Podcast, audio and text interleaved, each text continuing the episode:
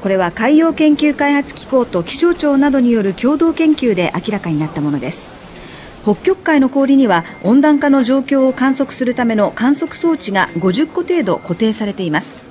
しかし北極海の氷が急激に溶けて固定されていた観測装置が流されるなど個数が減っていて今後正確なデータが収集できなくなる恐れがあるということです。海洋研究開発機構は海に浮かぶ観測装置のシステムの開発など新たな観測方法の導入が必要だとしています。